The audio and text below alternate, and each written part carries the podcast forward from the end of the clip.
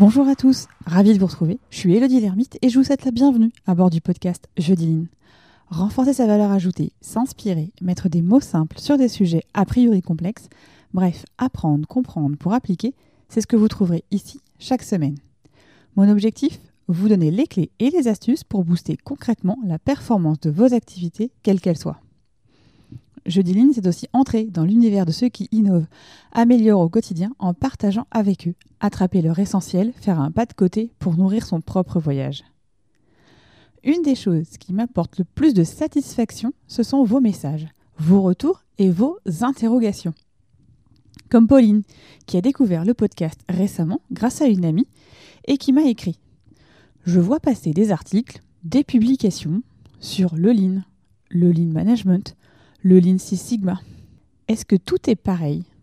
Est-ce que ce sont des mots différents, donc égale démarche différente? Dans cet épisode, nous allons explorer la question de Pauline. Aussi, n'hésitez pas à apporter votre contribution via vos expériences et vos apprentissages. Lorsque l'on a une question, souvent, eh bien, la première des réponses, en tout cas moi c'est ce que j'y apporte, c'est pourquoi Finalement, comprendre l'origine. Donc, naturellement, pour répondre à la question de Pauline, j'ai commencé par l'histoire. C'est en 1991 que le terme Lean est apparu et que ses principes ont été formalisés dans The Machine That Changed the World par Womack Jones et Ross du MIT, le Massachusetts Institute of Technology, puis dans Lean Thinking, publié en 1996 par les mêmes auteurs.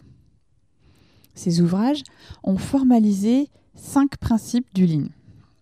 1. Définir la valeur. 2. Identifier le flux de valeur. 3. Créer le flux. 4. Tirer les flux.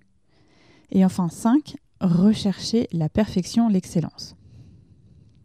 Le Lean Management est l'adaptation occidentale de la philosophie et des méthodes japonaises élaborées par Toyota. Voyons maintenant le terme Six Sigma, qui lui apparaît en 1986 dans l'entreprise américaine Motorola, puis qui sera vraiment développé et repris par General Electric. À l'origine, le but était d'améliorer leur processus de fabrication afin de satisfaire les clients. Pour l'information, il faut savoir que c'est Motorola qui a déposé euh, la marque Six Sigma. Six Sigma, ça vient d'où? Six Sigma, ça tient son nom de la lettre grecque sigma. Et sigma, ça désigne l'écart type. Donc 6 sigma signifie donc 6 fois l'écart type. Concrètement, la méthode vise à ce que tous les produits issus d'un même processus soient compris dans un intervalle s'éloignant au maximum de 6 sigma par rapport à la moyenne générale des produits issus de ce processus. Nous avons donc vu l'origine, voyons maintenant plutôt la partie mise en pratique au quotidien. Le Lean, c'est une méthode de management qui vise l'amélioration des performances de l'entreprise par le développement de tous les employés. La méthode permet de rechercher les conditions idéales de fonctionnement en faisant travailler ensemble personnel, équipement et site de manière à ajouter de la valeur avec le moins de gaspillage possible. Le double objectif du Lean Management est la satisfaction complète des clients de l'entreprise, ce qui se traduit en chiffre d'affaires, et le succès de chacun des employés, ce qui se traduit en motivation et engagement. Le Lean met l'homme au cœur du système, à tous les niveaux hiérarchiques. La méthodologie Six Sigma, elle va rechercher la régularité absolue dans les processus de fabrication, car la variabilité est une source d'insatisfaction client. La méthode se base sur les cinq étapes de l'outil DMAIC pour Define, Mesure, Analyse, Improve, Control en anglais, que nous avons évoqué dans l'épisode 59 avec Emmanuel Pascar.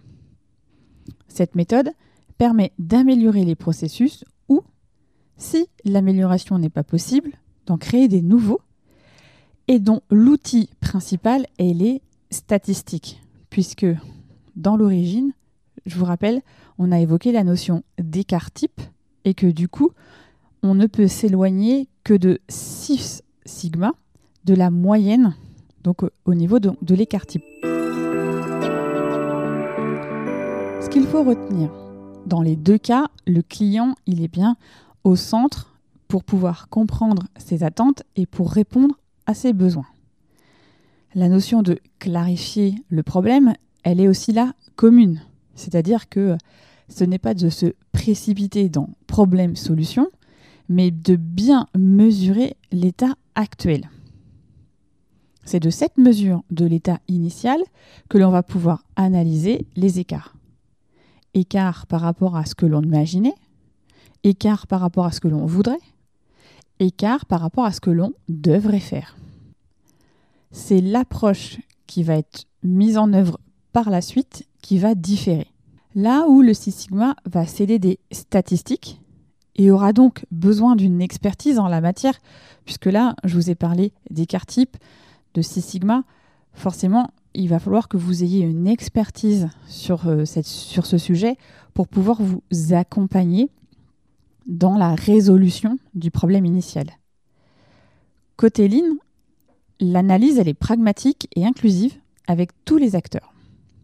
Dans tous les cas, c'est de ces analyses que l'on va identifier les causes du problème et par conséquent définir nos axes d'amélioration.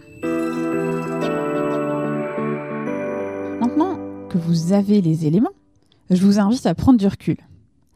Un process peut être lean et avoir un taux élevé de variation à la sortie.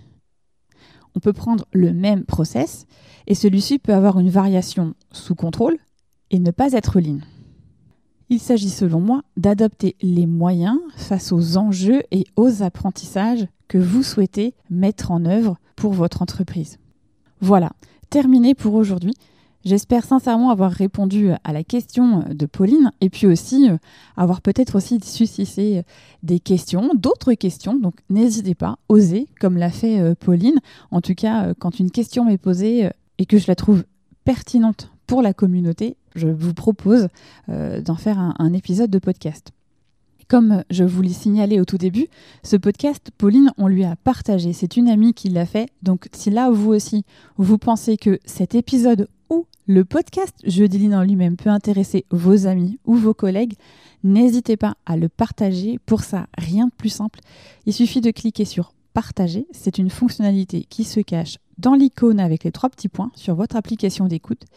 Et s'il vous reste 30 petites secondes là tout de suite maintenant, ce serait top que vous notiez 5 étoiles le podcast et que vous laissiez un commentaire.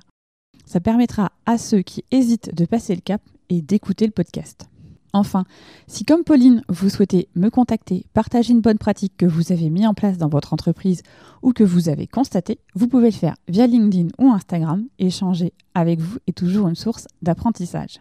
Me reste à vous donner rendez-vous jeudi prochain et d'ici là, osez dire jeudi ligne.